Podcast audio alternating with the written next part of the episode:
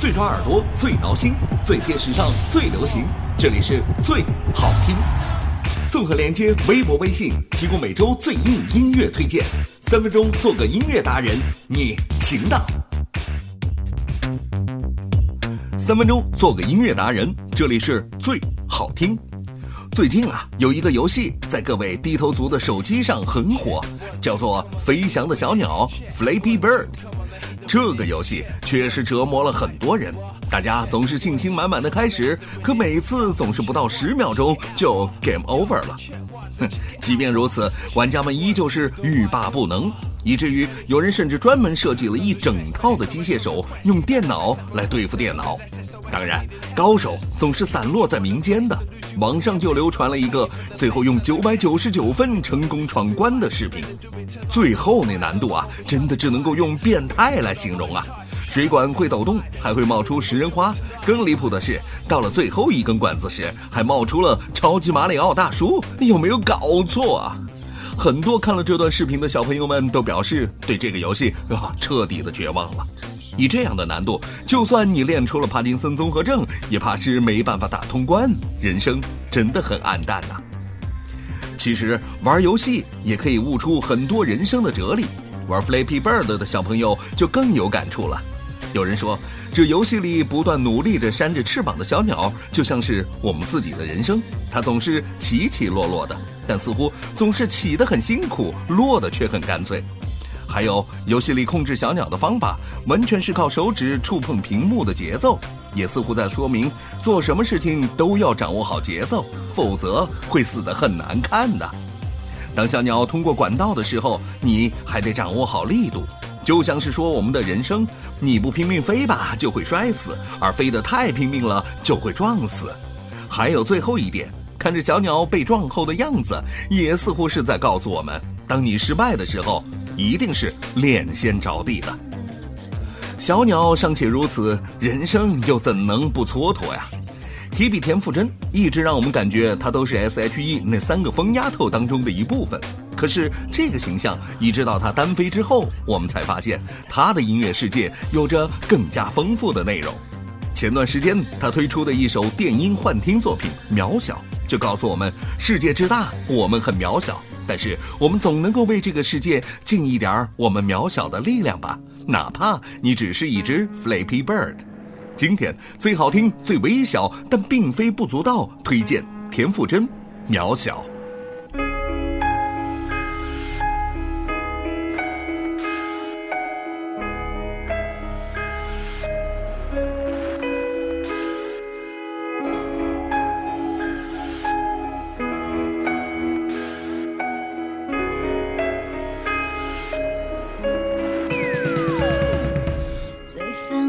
的城市为何带来最寂寞的北极熊？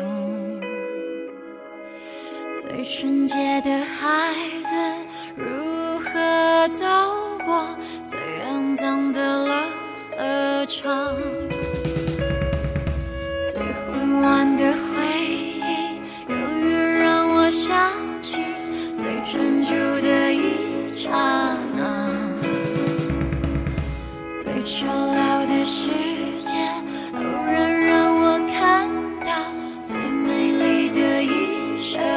tree.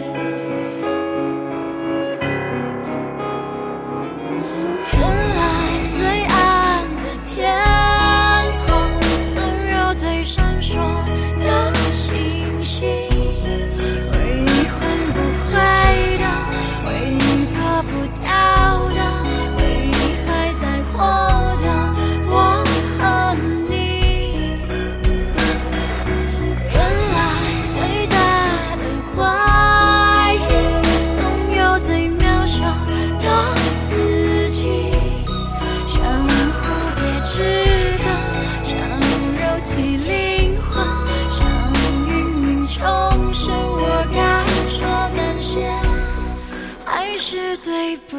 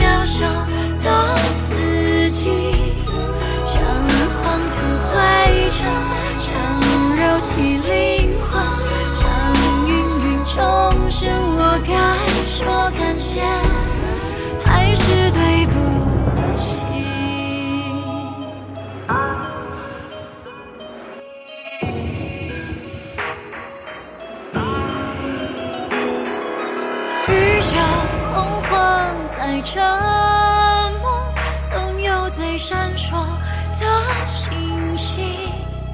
有一天消失，有一天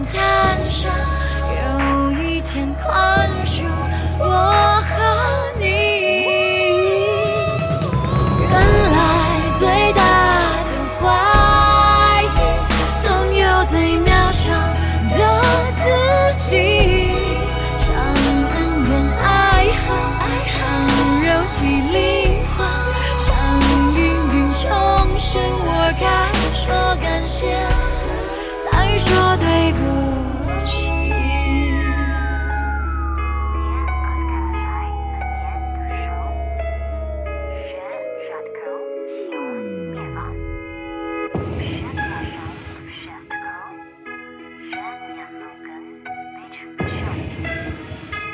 更多最好听，每周准时推送到你的身边。